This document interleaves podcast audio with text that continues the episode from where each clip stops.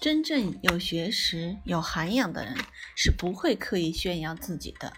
大卫·汉生。今天为大家带来的故事名叫做《孤芳自赏的孔雀》。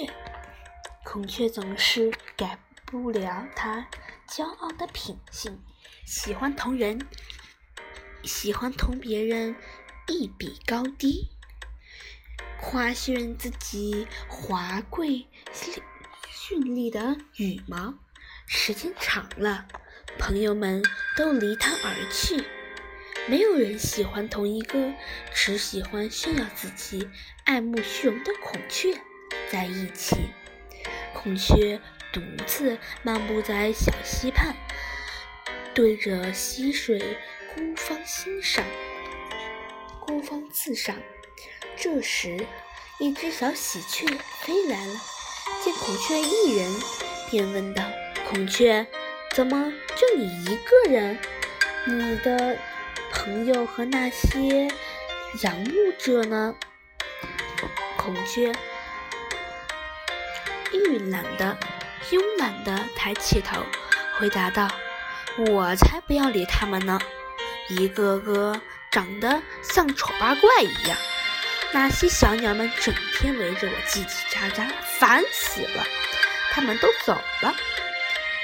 小喜鹊听了，好心劝道：“孔雀，你不应该这样。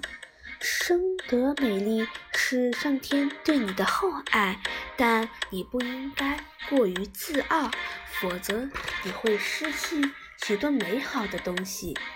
自古以来，繁华的是。”街市是一种美，青山绿水也是一种美。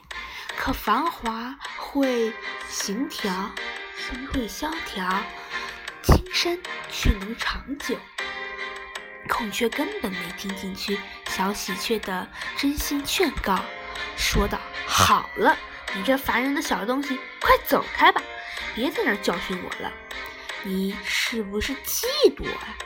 讲了一些空。”讲了一堆空洞的大道理，但却改不改变不了我比你美丽的事实。小孔雀、小喜鹊见孔雀实在不听自己劝告，拍拍翅膀飞走了。孔雀梳理着羽毛，欣赏着自己在水中的倒影。后来，孔雀听说有一种。叫白鹤的动物，全身雪白，体态优美，很受人们喜爱，便一心想见一见白鹤，与它一比高低。孔雀开始期待白鹤能快点过来，在它高傲的心中，根本不相信别的鸟，别的鸟比它漂亮，它要亲眼见识一下白鹤的样子。这一天终于到来了，一只白鹤飞来了，小鸟们高兴地迎接着这位来自远方的客人。孔雀听说了，来到鸟儿们当中，要与白鹤比试比试，让那群无知的家伙们瞧瞧，到底谁才是最美丽的。孔雀走到白鹤跟前，轻蔑地看了一，轻蔑的看了一眼，看了白鹤一眼，展开了它无与伦比的尾巴，光彩夺目的羽毛着实显眼耀眼。孔雀讥笑白鹤说：“我披荆挂子，你的。”羽毛却一点儿也不华丽。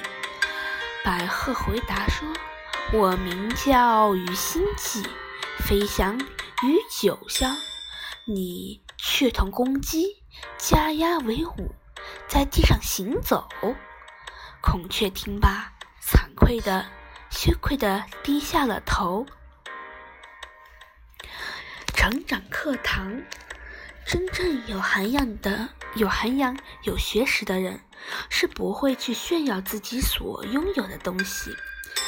孔雀因仅因外貌美丽就骄傲自满，无视他人，甚至取笑其，甚至自取其辱的去和白鹤比美，最终只会被人耻笑。